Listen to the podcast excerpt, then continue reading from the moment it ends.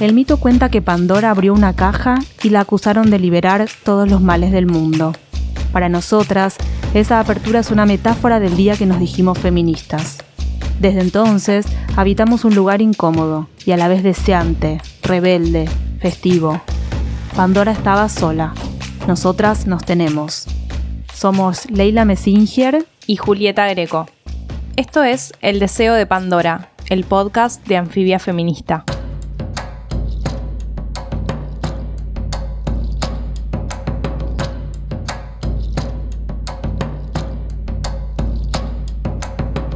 Siempre defiendo el campo de la teoría.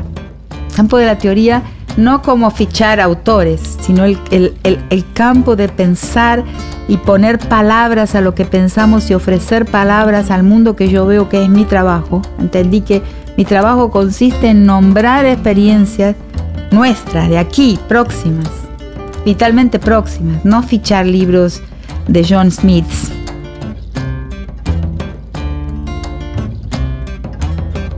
Rita Segato es doctora en antropología, teórica y activista feminista. Nació en Argentina en la década del 50, pero en marzo de 1975 se exilió en Venezuela. Vivió en Brasil, Nicaragua, Irlanda, la Patagonia y Tilcara, el lugar en el que se enamoró y donde siempre quiso volver. La obsesionan la raza, el género, la religión, la violencia, el territorio, la alteridad. Rita escribe libros como Las estructuras elementales de la violencia, pero también se cuela en los medios masivos de comunicación para decir lo que no pensamos antes, para provocar discusiones nuevas y cuestionar hasta las palabras en las que más confiamos. Abrirá la Feria Internacional del Libro y dictará la cátedra de pensamiento incómodo en la UNSAM. Como buena leonina, el 2019 la encuentra en el centro de la escena, a donde va, despierta ovación. Hoy, en El Deseo de Pandora, Rita Segato.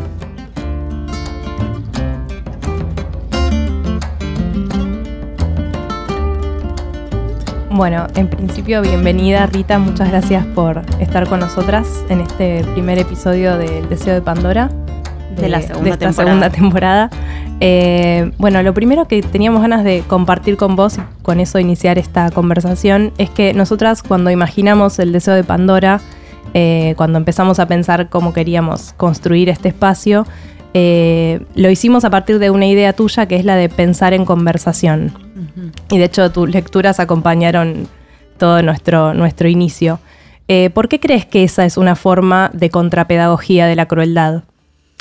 Mm, bueno, eh, la idea de pensar en conversación viene de un largo, una larga trayectoria como, como profesora, en la cual fui viendo cómo en el medio académico, que es mi medio de origen, eh, las personas eh, ya no conseguían conversar. Y el tiempo he visto como algo que hay que ahorrar, ganar, eh, controlar, administrar de, de, una forma excesiva. O sea, tiempo es dinero, ¿no? Mm. Tiempo es texto, tiempo es currículum, tiempo entra en, ese, en esa vorágine acumuladora, ¿no? Y eso se eh, lo empiezo a ver como una consecuencia. Estoy hablando ahora de, lo, de la academia, porque es de ahí que se origina la idea de que el pensar en conversación es indispensable. Todos los grandes, o la mayor parte de los grandes autores de la punta teórica que conocemos han conversado, han tenido un grupo de control, un grupo de amigos, un grupo de café, un grupo de, de pares, un, han tenido una comunidad de amigos, una comunidad de interlocutores con los cuales fueron conversando eh, y fueron con ellos y con la resistencia que el otro te coloca al pensamiento, ¿no? que eh, eh, no es necesariamente una resistencia de un, por ejemplo, una evaluación de pares, eso es otra cosa mm. técnica, no es una resistencia técnica. El otro con su, con su presencia, mm, que a veces nos irrita inclusive. o nos provoca, como tu pensamiento. Exacto. También nos desafía. O sea, con su la presencia del otro es una resistencia. Y esa resistencia es indispensable en el proceso eh, del pensar y en la propia, en la propia, en el propio y permanente proceso de humanización que acompaña la vida de una persona. O O sea, yo pues, también suelo decir que mi principal meta es el pluralismo. O sea que antes de feministas soy pluralista.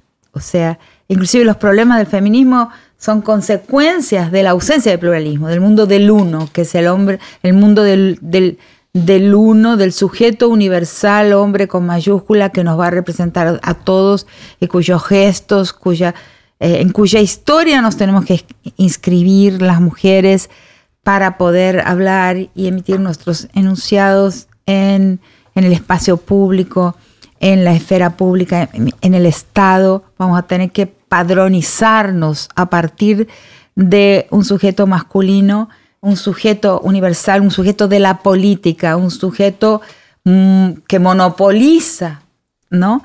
Eh, eh, la manera, la modalidad de hacer política, porque eso que, que eh, emite, que se enuncia a partir de un cuerpo de hombre, tiene una historia que es la historia de la masculinidad. Entonces todo eso tiene que ver con ese mundo del uno, con ese mundo no plural, que es lo que tenemos que em, entender, primero percibir con claridad, quizás no es una, entrevista breve que puede, lo he escrito todo lo que pude y lo hablo en muchas conferencias, eh, pero creo que lo que digo es reconocible en la realidad. Tenemos que aparecer, aprender las maneras, la distancia del burócrata, por ejemplo, ¿no?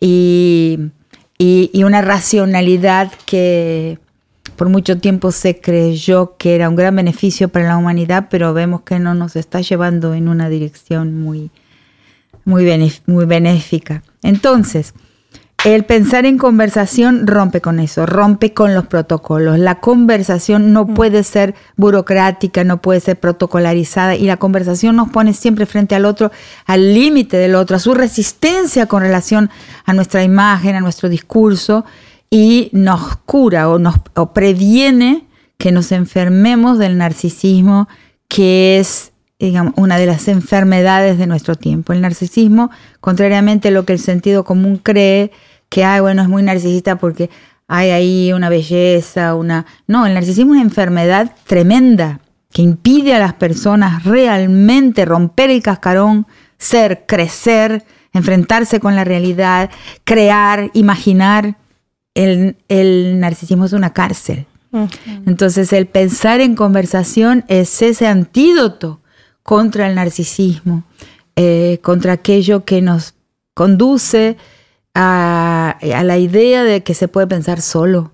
Eh, el pensamiento en soledad eh, eh, siempre se equivoca, siempre se equivoca, siempre dos piensan mejor que uno. De cualquier calidad que sean esos cerebros, de cualquier calidad que sean la información que esas personas tienen, dos piensan mejor que uno, tres piensan mejor que dos, cuatro piensan mejor que tres.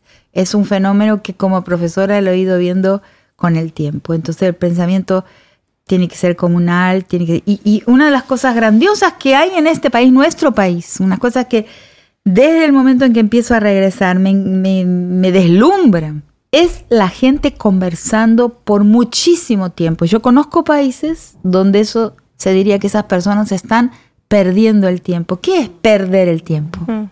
Mm.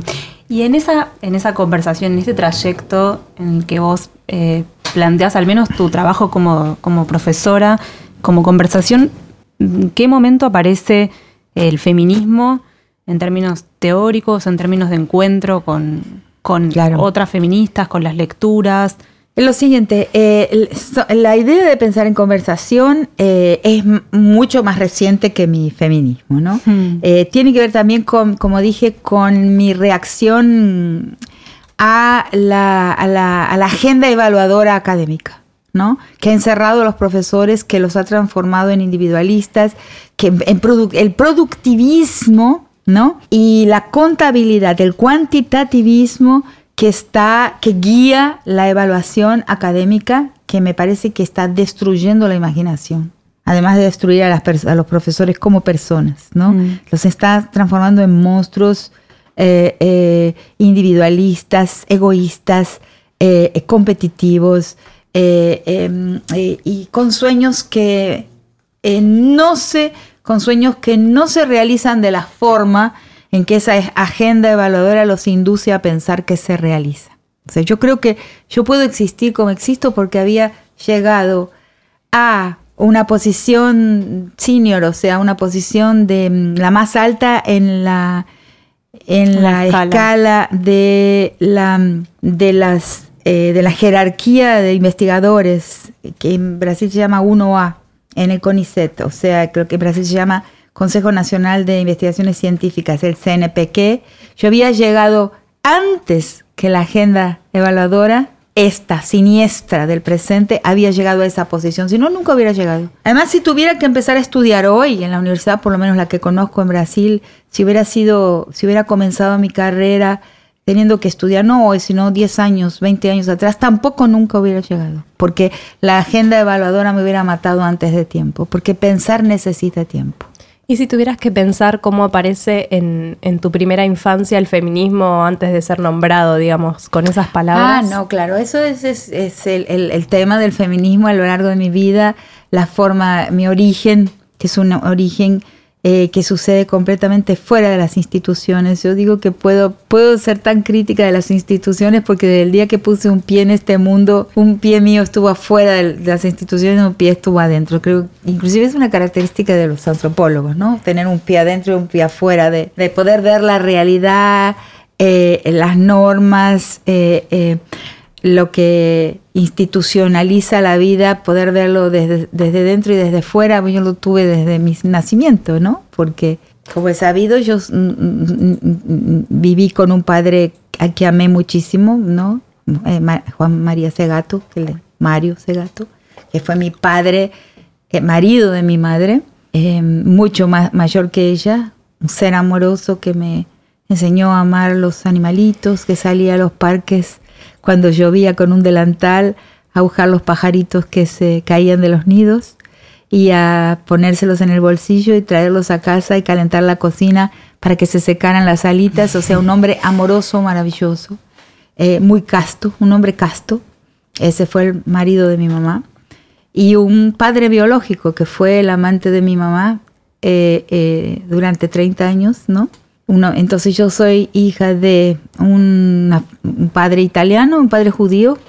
Hubo un extraño acuerdo ahí que hoy con tantos avances que tenemos en el presente, creo que un acuerdo como ese, eh, con ese mundo puritano que se generó, ¿no? Las cosas tienen que ser como son en la vida real y en las instituciones, y eso nunca puede ser. Siempre hay una distancia entre la vida real, entre la absoluta individualidad de cada situación, de cada familia, de cada persona es individual radicalmente. La diferencia es la forma de la existencia humana.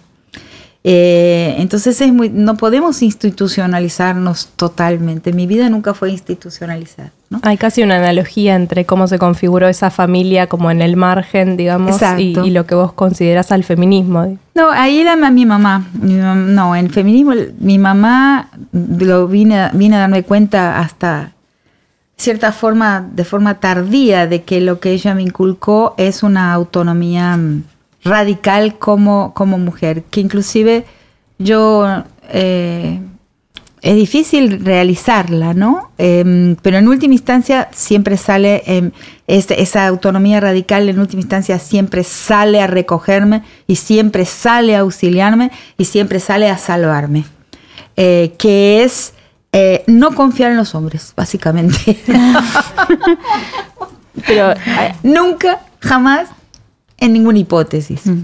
¿No? Uno puede hacer, hasta ser camarada, ser amigo, amiga, tener una buena relación sexual, una buena relación entre cuerpos. Ahora, no entregar la voluntad de uno nunca a nadie. O sea, lo que hoy llamaríamos no dejar de tener espina dorsal, uno tiene que saber lo que uno quiere, lo que uno aspira, dónde se dirige, cuáles son sus deseos, eh, sus intereses, eh, y no confiar ni esos deseos ni esos intereses a una figura masculina, porque nunca habrá realmente una comunión de intereses y deseos. esa, era la, esa era la filosofía de mi mamá. Y, y en eso, en, digo, vos tenés ahí como dos vínculos muy fuertes con esos dos hombres de tu infancia pero tu mamá marca siempre como esa separación y vos contás en una entrevista que em, te hizo prometer esto que vos decís, bueno, no confiar y no pedir consejos a los varones. ¿Qué otras mujeres, además de tu mamá, te fuiste encontrando en la vida que te inspiraron? Claro, por mucho tiempo fue eh, mi mamá. Eso para siempre, ¿no? Eh, pero eh, realmente encontré una otra segunda porque Cuando me voy de la Argentina con 23 años, yo estudiaba antropología y había hecho el Conservatorio Municipal de Música y mm, iba al Instituto de Musicología porque quería fundir esas dos formaciones la, y, la Escuela Nacional de Danzas, la parte de folclore, que son tres años, porque quería fundir una antropología con mi formación en música y hacer una antropología de la música. Entonces fui eh, en 1975, me voy a Caracas y, eh, soy recogida, vamos a decir así tenía la formación necesaria, pero soy recogida por una mujer argentina, eh, muy conocida en los medios de eh, musicología y mm, en los medios de la, la, gente que estudia música en sociedad, la música en sociedad. La gente del Yuna creo que en su formación estudia mucho a Isabel Aretz.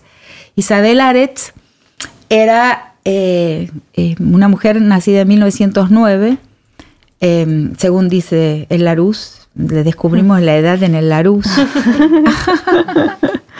Una mujer argentina que en un determinado momento se, va a vivir a Venezuela y crea un archivo de la música latinoamericana, un gran archivo de toda la música del continente.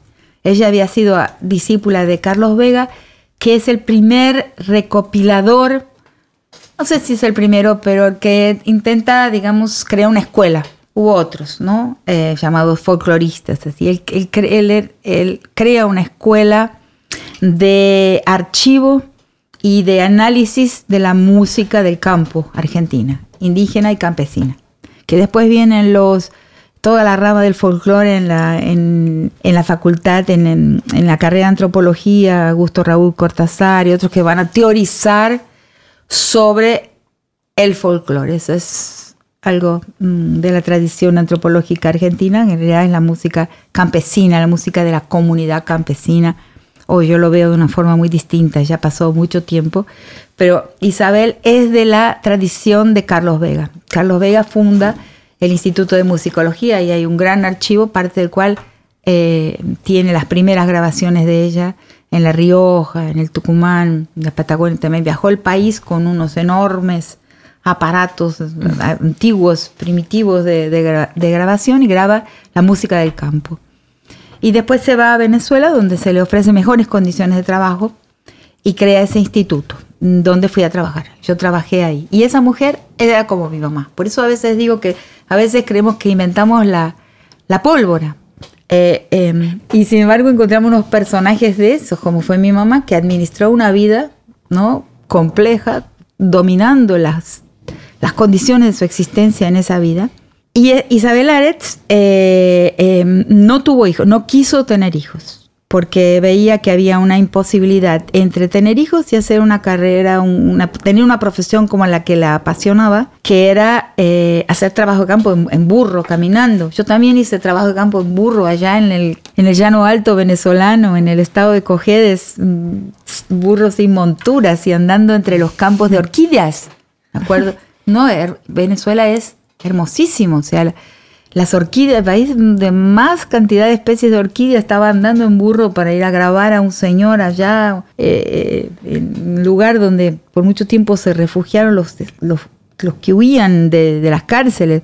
En el llano alto de Cojedes, una de las regiones más inhóspitas y donde no hay rutas en Venezuela, en nada, voy allá, con un burro que una campesina me había prestado, entre las bandadas de, no sé cómo se llaman, si son bandadas o no, pero de mariposas de todos los colores y de repente entro en un lugar, una especie de clarera en el monte, orquídeas naturales, todo, parecía que estaba en el cielo. Entonces, a hacer ese tipo de trabajo ella entendió que no se podía tener hijos y fue tal extrema la, la vinculación entre ella y yo que de alguna manera entro ahí para ser una especie de heredera, de hija de Isabel. Eh, em, era una papisa, digamos, en su instituto, dueña de todos los archivos que ahora están en la Biblioteca Nacional de, Caracas. Eh, que después me voy, sigo mi camino, sigo mi carrera, quiero hacer mi, mi posgrado, quiero hacer mi maestría, mi doctorado. Y cuando llego al primer acto, al primer año de mi doctorado en enero de 1981, me embarazo y le di un infarto, le di un preinfarto, lo tuvieron que internar. Tuvieron que llamar a una ambulancia. Porque la gran decepción de su vida es que yo sí quise tener, hijos. De ahí era radical. Tú, tú vas a hacer, vas a seguir mi camino. Tú nunca vas a tener un hijo. Yo no estaba tan convencida. Estaba convencida que sí, verdad, que, incordio, ¿no? Tener hijos es incómodo. Pero un día vi un chupete y me dio ganas de llorar. Vi una ropa chiquitita y empecé a tener unas pulsiones este, maternales. y, ay, no. Y ahí me, deliberadamente me, me embaracé de mi primer hijo hace 37 años en, en, Belfast, en Irlanda del Norte, donde había uno de los grandes programas de estudio de antropología de, mm, social británica y un gran profesor que era músico. Entonces cruzaba las dos profesiones. Entonces encontré esa segunda mujer, que era más radical que mi mamá todavía. Era un monstruo.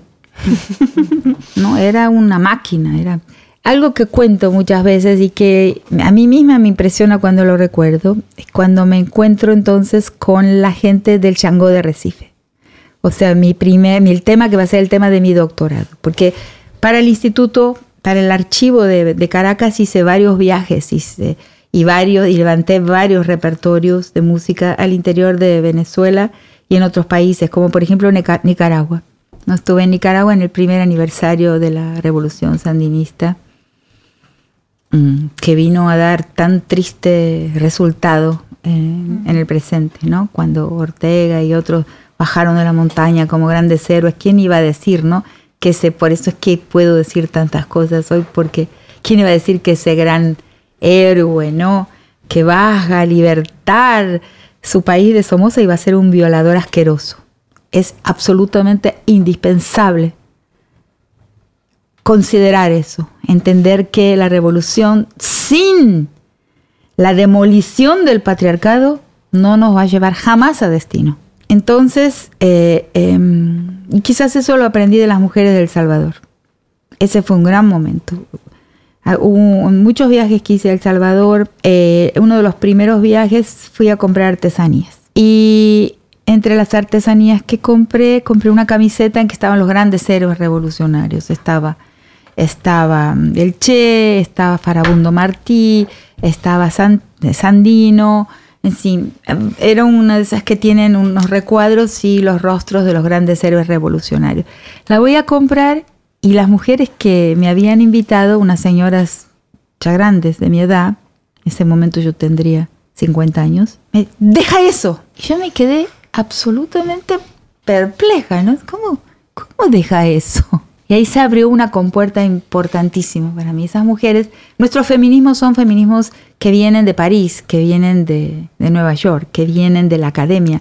Los, los feminismos de América del Sur, en general eh, han dominado los feminismos eh, eh, formados a la luz de Simón de Beauvoir, o sea, son eurocéntricos en origen, está cambiando, pero lo son. El feminismo centroamericano, Guatemala, El Salvador, vienen de la montaña, vienen de mujeres que fueron, que tuvieron un fusil en la mano, estuvieron en la guerrilla, se decepcionaron terriblemente de sus compañeros de lucha, los abominaron, bajaron y fundaron las ONGs y el movimiento feminista en esos países. Entonces son feminismos muy distintos y tienen una visión de los hombres y de, y de, la, y de la historia y de la revolución muy diferentes a la visión de los feminismos de clase media que son más característicos de nuestros países. Mm. es, un, es interesante ver esas diferencias y verlas. No hay estudios, yo creo, eh, que deberían existir más estudios comparativos sobre esos feminismos sobre la historia de los feminismos en las diferentes regiones de nuestro continente, que a su vez son enormemente diferentes a los feminismos norteamericanos. Claro. Completamente, aunque hay en Estados Unidos feminismo negro, indígena, eh, eh, hispánico y blanco, pero aún todos ellos en su conjunto, todos ellos tienen una historia diferente a los feminismos del mundo latinoamericano, porque en mi percepción, en mi, perspectiva teórica, la colonización es fundamental, es fundacional. La colonización del norte es muy distinta a la colonización hispánica, ibérica, ¿no? de nuestro continente. Y ahí todo lo que va, eh, todas las luchas, todo lo que la, cómo se va a componer los movimientos sociales en, nuestro mundo son siempre consecuencias de ese hecho fundamental, fundacional, que fue la forma en que se dio la conquista y la colonización por acá, muy diferente a la anglosajona. Y eso no hay que olvidárselo. Y hay algo en, bueno, en esto que contás de, que tu vida estuvo muy atravesada por, el, por viajar, eh, por arraigarse, desarraigarse, por encontrar un lugar y, extrañar otro. Eh, con irse y volver, hay algo de tu historia de amor en Tilcara, una historia que comienza en la adolescencia, después tiene una pausa de muchos años y retorna. Eh, que nos hace pensar en esto eh, que también tiene en algún punto que ver con la primera pregunta sobre pensar en conversación, la cuestión de lo vincular. ¿Cuál es la potencialidad que vos ves en, eso, en lo vincular? Eh, yo creo que, bueno, tiene que ver con la diferencia también con el mundo anglosajón, el mundo de los individuos, el mundo de la autonomía, el mundo de la decisión, de la elección. Inclusive hay muchas, muchos conceptos que trasladamos para acá. Por ejemplo, la autonomía de los sujetos que los, los, los, trasladamos ciegamente, de una forma en que yo diría hasta colonial, porque no responden a nuestro esto. Nosotros no somos autónomos, ni autónomos. Nuestro mundo no es un mundo de individuos. La autonomía de decisión, nosotros en realidad si vas a mirar de cerca con lupa como es la gente, ¿verdad? No existe entre no es un valor. No es que no haya que pensar, no haya que tener soberanía sobre la propia vida de uno, pero esa soberanía es siempre vincular, siempre mirando quién viene al lado, quién está al lado, qué, cómo perjudicaremos o ayudaremos a quien está vinculado con nosotras o nosotros. Eh, em, aprendí un poco también eh, eh, en un trabajo que hice muy largo con mujeres indígenas para producir un documento eh, y entregarle al gobierno Lula en enero de 2003 cuando iba a asumir el mando en Brasil. Entonces las mujeres indígenas propusieron a la Fundación Nacional del Indio mm, preparar un documento sobre políticas públicas que querían solicitar de ese nuevo gobierno. Entonces me llamaron como antropóloga y estuvimos internadas siete días, días y noches, con 41 mujeres indígenas escuchando. Y cuando las vi, cómo pensaban cómo colocar sus intereses, sus reivindicaciones, no tenía nada que ver con, con, lo que habíamos aprendido. Porque primero pensaban, y primero lo, lo, trabajaban entre sí, conversaban cómo lo iban a colocar para que fuera anotado en el documento institucional. Entonces, cuando volvían después de esa consulta entre ellas, colocaban primero el interés de sus comunidades y después dentro de la solicitación de política pública para su aldea, para su comunidad, dentro de esto la solicitación para las mujeres, pero nunca se transgredía ese orden, de, que es el orden comunal. Mm. Y tampoco jamás, eh, em, aunque se colocaba claramente el interés de la parcela eh, de beneficios que tenía que, que existir para las mujeres, pero sin infringir primero el beneficio para la entera comunidad. Entonces me di cuenta ahí que para una mujer que está en París o, en Nueva York, a las que imitamos en las metrópolis de nuestro continente, no, le, no, tienen, no hay ninguna dificultad, ninguna dificultad en infringir eh, el orden comunitario ni en perjudicar a sus hombres, pues sus hombres son los dueños del mundo, el hombre blanco, mm. ¿no? el hombre del imperial. Entonces es muy fácil darle una patada en aquel lugar. Pero en el mundo indígena, eh, el, matrimonio, por ejemplo, es una sociedad, pero una economía doméstica. ¿Cómo vas a destruir tu economía doméstica? Entonces, pensado todo desde otro lugar, por otro camino. No es que no hay un feminismo, solo que ese feminismo va a colocarse, va, es vincular. Porque en esa vincularidad está la posibilidad de la sobrevivencia porque en esa vincularidad está la construcción de una economía doméstica, mancomunada, ¿no? familiar, ¿no? donde, donde no hay em, donde no hay o sea, si vamos a la vida comunal, la vida comunal no es feminicida, la vida moderna de esa cosa que llamamos la ciudadanía, la ciudad de la sociedad de masas, es feminicida porque la gente vive sola, nadie cuida a nadie, la cuestión del cuidado para mí excede mucho el poner pañales a un bebé. La cuestión del cuidado es una cuestión del cuidado comunal a las personas, ¿no? Cuidado con encerrar la cuestión del cuidado en la familia nuclear. Ahí es que es un desastre, ¿no? Lo que es que en el mundo indígena, por ejemplo, cuando sobra un bebé, lo toma otra familia. O sea, lo, no solo en el mundo indígena, en el mundo afroamericano, en el Caribe, en Brasil, en el mundo de la pobreza donde hay como lo que salva la vida es la comunalidad que se está destruyendo. Y ahí hay circulación de niños. Cuando yo no me puedo hacer cargo, mi vecina me lo cuida. En a medida que nos enriquecemos y que se nucleariza la familia, mi vecina no existe más, nadie me lo cuida. Ahí, ahí morimos. Claro, es que el problema en realidad está en, en cómo nuestro mundo refuerza tanto esa dicotomía entre espacio doméstico y espacio público, porque entonces por eso el cuidado hay que elegir en dónde se ubica y en lo que vos estás trayendo es que al no estar esa separación... Es que está la separación, no, está la separación. Lo que yo digo es que el espacio doméstico no es íntimo ni privado. Eso me refiero. No es que lo cerrado. Tiene otro tipo de publicidad. Que hay otra domesticidad de la vida también.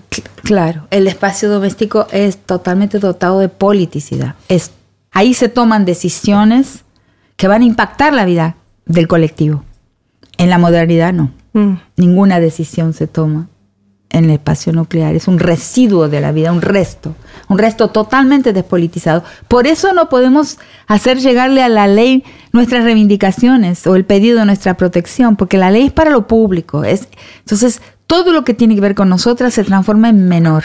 Por eso los crímenes contra nosotras son un crimen menor, porque nuestro espacio, el espacio del cual nuestro cuerpo es una emanación, es un espacio doméstico, o sea, un residuo de la política, un resto, está del lado de afuera, está, está desapropiado de la política. Mm. Y Rita, ¿y vos cuando... ¿Se entiende? Sí, sí, se entiende clarísimo. Cuando, cuando vos eh, contás sobre los crímenes de Ciudad Juárez, cuando contás sobre los violadores que entrevistaste en Brasilia, eh, lo que planteás eh, en, los textos y cuando te escuchamos hablar mm. es que hay algo de esa violencia, o sea, de esos crímenes políticos que es, esa violencia se inscribe en el cuerpo de las mujeres pero que esos crímenes eh, son entre víctimas y victimarios que no necesariamente se conocen entre sí. Y cuando miramos las estadísticas de Argentina, eh, lo que vemos es que el, al menos en los lugares donde la mujer, las mujeres corren más riesgo eh, son los hogares, ¿no? donde los femicidas, los agresores sexuales muchas veces son las parejas, las exparejas, conocidos. Eh, ¿cómo, ¿Cómo explicás vos esa diferencia y, si eso está cambiando eh, en otros lugares del mundo también? Sí, em, claro, siempre hemos visto por mucho tiempo que, que el lugar más peligroso para las mujeres justamente es ese espacio doméstico, ese espacio que se nuclearizó, que se despolitizó y que se encapsuló y se transformó en íntimo y privado. Ahí no hay ojo comunitario, ni tampoco ojo del Estado. Claro. Ese es el problema. Claro que llegue ahí a vigilar lo que, nos pasa, porque es un lugar tapiado, es un lugar, una cápsula.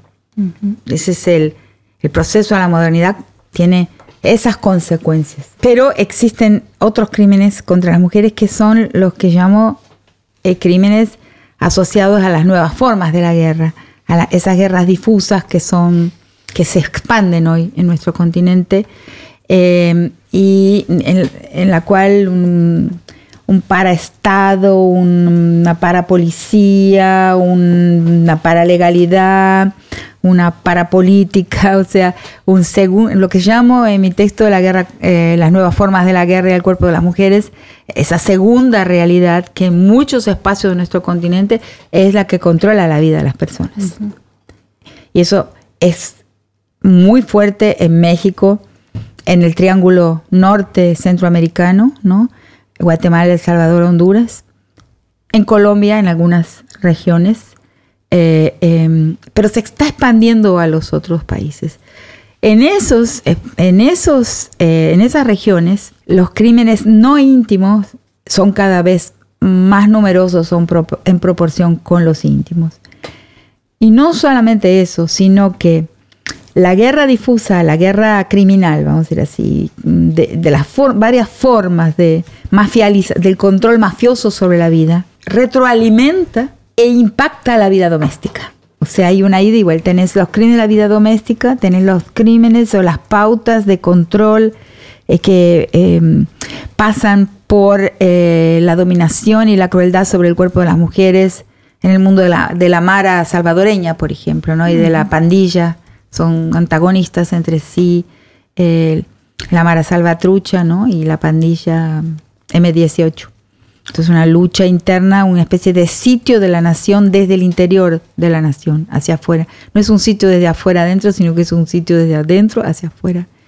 Eh, y eso va, eh, pero ese es un modelo, El Salvador es un caso paradigmático, pero eso está en una cantidad de, de regiones del continente, ese progresivo control de la vida por ese, por eso que llamo de control paraestatal de la vida, porque ahí hay un paraestado, hay varias formas de paraestado y nuestros países, nuestras naciones son particularmente frágiles al control por un paraestado, una esfera paraestatal del control de la vida que se expande.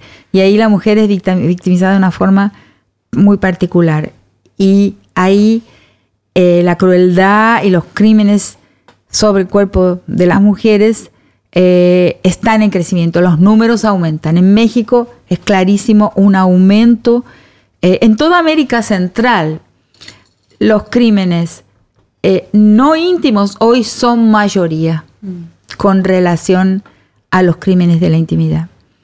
entonces son dos, todos son crímenes que tienen que ver con la estructura de, género, con el patriarcado, ¿no?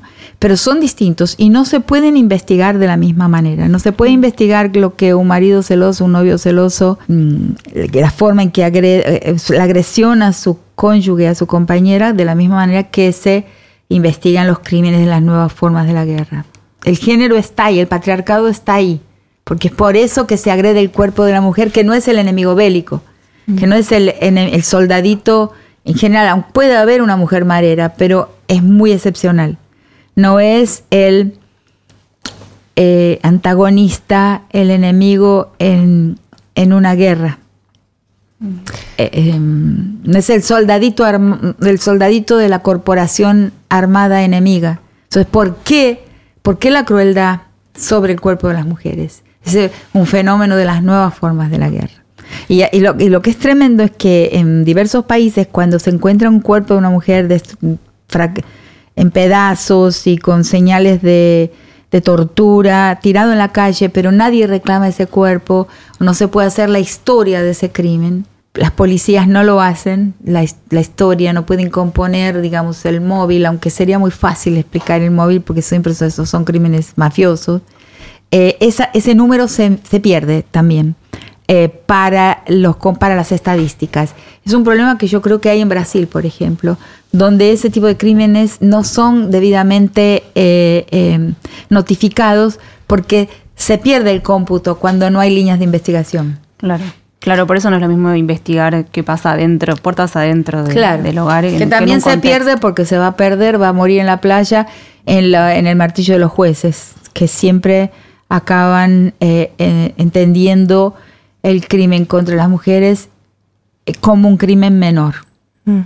Y pensando en los hombres propiamente, vos venís eh, diciendo hace un tiempo que, el mandato de masculinidad es eh, recae sobre los varones y que por eso son las primeras víctimas, digamos, y que, y que ellos deben, digamos, como luchar contra el patriarcado, no como aliados del feminismo, sino por sí mismos, ¿no? Claro. y nunca me lo entienden. Porque Yo creo que estamos empezando a entenderlo. es provocador, pero me parece que estamos empezando como a, a, Porque siempre la pregunta que surge es esta, y bueno, ¿debemos permitir que los hombres sean nuestros aliados? No, nosotras somos las aliadas de los hombres que le estamos enseñando a hacer política. Claro. Otra política. Claro, Otra política. No, es por nosotras. Salven el pellejo porque el mandato de masculinidad los destruye.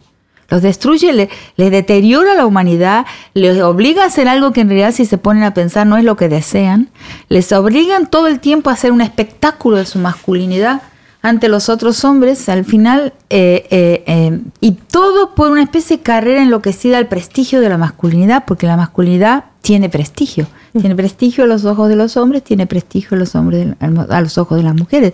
Vamos a decir que ese prestigio es mortal. Mm. Y es mortal primero para los hombres y después para nosotros. Mm. Y en paralelo con, esta, con este consejo que vos traes, también es una realidad que las mujeres estamos ocupando las calles, que también hay una rebelión feminista, digamos. Ah, eh, nuestra pregunta es cómo conversan esas luchas, la lucha de las mujeres y la que vos estás proponiendo que los varones asuman. Pero eso no lo podemos decir hasta que no exista. ¿Cómo lo imaginas? Yo, veo que en, los, eh, en mi experiencia personal, ¿no? Eh, que es lo único de lo que no he hecho una investigación sobre eso, pero a mí nunca me... Por muchos años, hace 25 años estuve violencia, pero mi tesis, mi tesis sobre el Chango de Recife, donde tiene un largo capítulo sobre la construcción de género, porque me encuentro con una sociedad en la que la androginia es un valor o sea, la capacidad de un ser humano, de una persona circular entre su lado masculino y femenino es un valor. Y ese valor está dicho, es explícito. Es un valor explícitamente enunciado en diversos discursos de esa tradición religiosa. Entonces empiezo a pensar en el género y esa mi tesis la defendí en 1984. Vean cuántos años hace que estoy pensando en las relaciones de género. En mi universidad, la Universidad de Brasil, en un determinado momento, en 1986, fundamos la materia que no existía, em, antropología de la mujer. Después eso lentamente se transforma en antropología de género. Parece poco tiempo, pero es mucho tiempo y pasaron muchas cosas en ese tiempo todo. Pero siempre, por mucho tiempo, tuve plateas de mujeres y solo las mujeres leían el tema género y venían a las clases o a las conferencias. De repente empezaron a aparecer algunos varones. Y hoy me pasa a mí que hay varones de todas las edades y de todas las clases sociales que me hablan por la calle. Un fenómeno extrañísimo. Y me dicen, gracias. Usted Rita Segato, gracias. Entonces yo les digo, abajo el mandato de masculinidad, abajo me dicen. Eso es mi, experiencia, no voy, no voy, no es, no es eh, un trabajo de campo que hago, que, pero me sucede en la calle. Entonces estoy empezando a pensar que ese discurso tiene sentido, que e, ese test lo estoy pasando, o sea, esa propuesta que estoy haciendo está siendo acogida por varios hombres que se dan cuenta de que se han perjudicado de que se han perjudicado eh, eh, queriendo probar su masculinidad. No hay nada que probar. No hay, tantas masculinidades como personas, lo que el mandato de masculinidad, que es corporativo, impide. Le exige a los hombres probar su masculinidad de una única forma.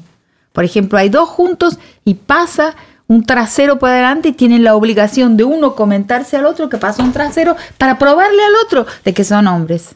Eso ahí hay que abolirlo porque mm. e, es una presión desagradable sobre los sujetos. Y lo digo y, y, hay un reconocimiento de que hay una verdad ahí y que no vale la pena. Es un esfuerzo y además hace daño, hace daño, enseña una pedagogía, ahí sí hay una pedagogía de la crueldad, mm. porque se exige al otro que tenga, que tenga un humor maligno. Nosotros las mujeres nos reímos sin víctimas Claro. el humor masculino es un humor en general con víctimas. Y de es una pedagogía de la crueldad, de complicidad mediante una víctima sacrificial. Eso es malo. Eso hace mal a la humanidad, hace mal a la psique, hace mal a la vida y acaba matando. Rita, vos decís, eh, y con esto cerramos, vos decís que, que, tenemos que soñar, pero no eh, los sueños que nos propone el patriarcado. ¿Cómo mm. te imaginás vos que es un mundo sin patriarcado. ¿Cómo es posible pensar eso? ¿Por, dónde empezamos? Mira, eh, es imposible cambiar el deseo por decreto. Ese ha sido uno de los errores de muchas feministas por mucho tiempo que dijeron esto me hizo mal, a partir de hoy cambio mi vida. Y ahí sale lo que fue reprimido, lo que fue censurado, sale por otro lugar, de otra forma, sale en la manera de la sombra. Es un trabajo lento, o sea, no hay recetas una de las, características de la politicidad de las mujeres, yo estoy intentando entender cómo sería una politicidad femenina. ¿Cómo es la historia de la política, de esa domesticidad abierta, no íntima, no privada, que quedó cancelada en el pasaje a la colonial modernidad? ¿Cómo era esa politicidad de ese espacio? Porque casi casi consigo recordarlo. Yo tengo muchos años, ¿no? Casi consigo recordar ciertos espacios de convivencia entre mujeres y entre ciertas formas de hablar, de, expresar lo que, lo que queremos, hacia dónde vamos, que estaban en ciertos espacios compartidos en mi infancia. Y también que estaban en Tilcara cuando llego a Tilcara y veo mujeres muy poderosas, dueñas del mercado, con instituciones solo de mujeres, muy con una gran soberanía en el espacio doméstico y en la economía de ese espacio doméstico, eh, mucho más que las después, mucho más que las que después va a, generar la modernidad. O sea, en un espacio que era comunal. Se destruye la comunidad, la mujer de. Eh, la autoridad de la mujer se destruye. En el proceso de acriollamiento, la mujer pierde estatus, pierde prestigio y pierde eh, soberanía. Y no nos olvidemos que nuestras repúblicas son criollas. Ese sujeto criollo fundador de nuestras repúblicas es racista porque es inseguro racialmente. Misógino porque debe ser inseguro sexualmente. Homofóbico y transfóbico porque también porque debe ser muy inseguro sexualmente. Y especista porque se siente superior sobre un caballo.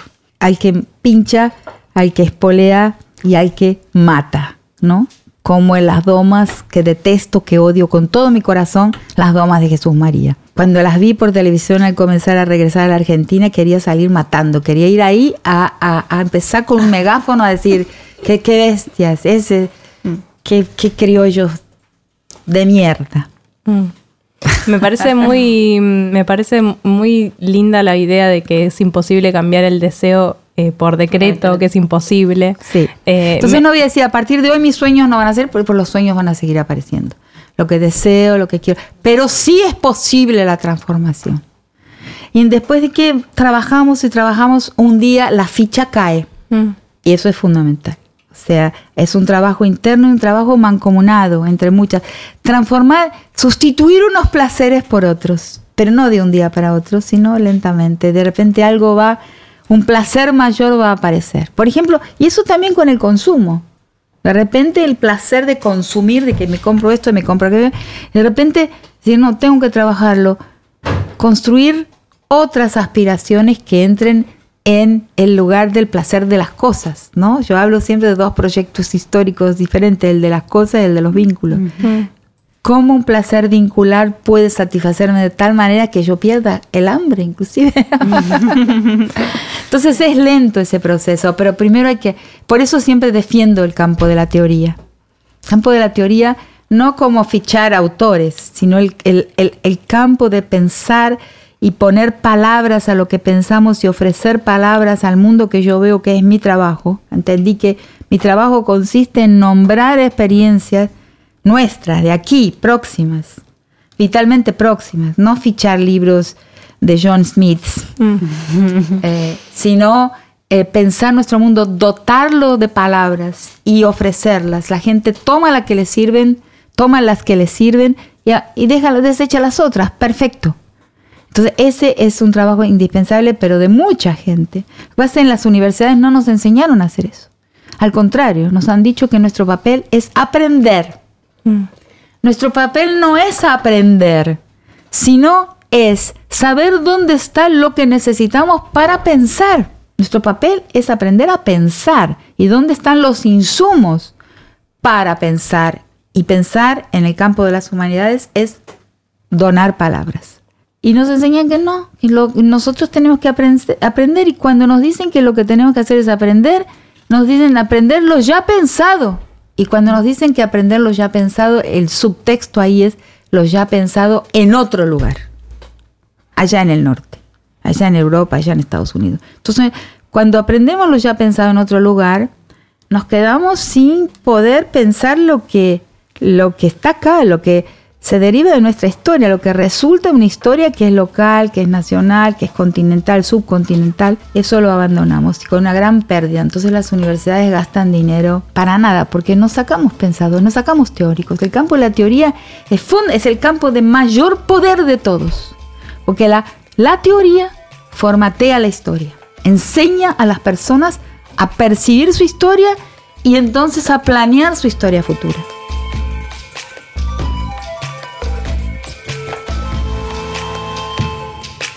Esto fue El Deseo de Pandora. Somos Leila Messinger y Julieta Greco. En la producción estuvo María Mancilla. Escucha todos los episodios de El Deseo de Pandora y los demás podcasts de Revista Anfibia en revistanfibia.com. También puedes suscribirte en Spotify, Apple Podcast, Google Podcast y tu app de podcast favorita.